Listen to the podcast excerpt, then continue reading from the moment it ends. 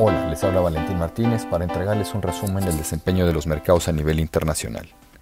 Los mercados finalizan una semana de alta volatilidad en donde los precios de los activos se han visto nuevamente influidos, por un lado, por los mejores datos de actividad en Europa, Estados Unidos y China, mientras que por otro, continúan las preocupaciones en torno al avance del COVID-19 en Estados Unidos.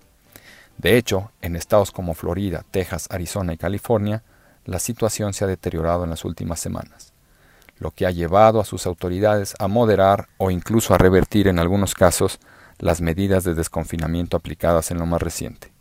Por otro lado, los indicadores de actividad de las principales economías del mundo siguen mostrando una mejora. En primer lugar, los índices de confianza de servicios en Estados Unidos mostraron una fuerte recuperación, a lo que se suma la disminución en las solicitudes de beneficio de desempleo en la última semana. Algo similar ocurre en las economías europeas. Las ventas minoristas crecieron un 18% durante el mes de mayo, al mismo tiempo que la producción industrial de Alemania avanzó casi un 8% en el mismo periodo, mientras que en los casos de Francia e Italia el alza alcanzó variaciones de incluso 20% y 40% en cada caso.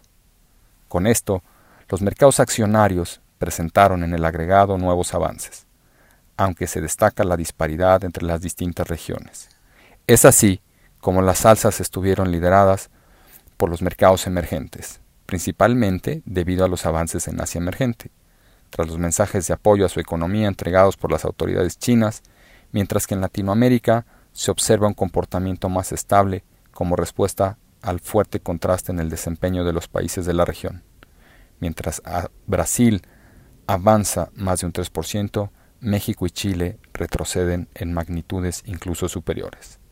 En los desarrollados, el Standard Poor's 500 vuelve a destacar como el mercado de mejor desempeño, a pesar del registro de mayores cifras de contagio en Estados Unidos, mientras que Europa se mantuvo más rezagada, destacando la caída en el mercado del Reino Unido.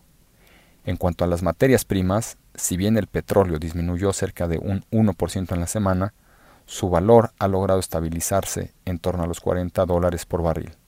Al mismo tiempo, el precio del oro sigue alcanzando nuevos máximos, en donde al cierre de la semana se sitúa en torno a los 1.800 dólares la onza. Así, el desempeño de los mercados seguirá ligado a la evolución del COVID-19 y a las medidas que puedan tomar los gobiernos, la reactivación de la economía global en el corto plazo y la alta liquidez entregada por los bancos centrales.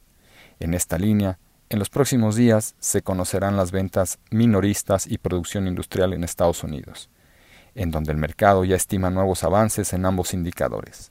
Además, los bancos centrales de la zona euro y Japón sostendrán sus reuniones de política monetaria, para los que el mercado estará atento y hará una evaluación de lo que entreguen en sus mensajes estos bancos. Finalmente, en China se conocerá el PIB del segundo trimestre cifras sectoriales y balanza comercial de junio. También empezará formalmente la temporada de reportes corporativos en Estados Unidos. Los invitamos a estar atentos a nuestras publicaciones y a seguir nuestras redes sociales.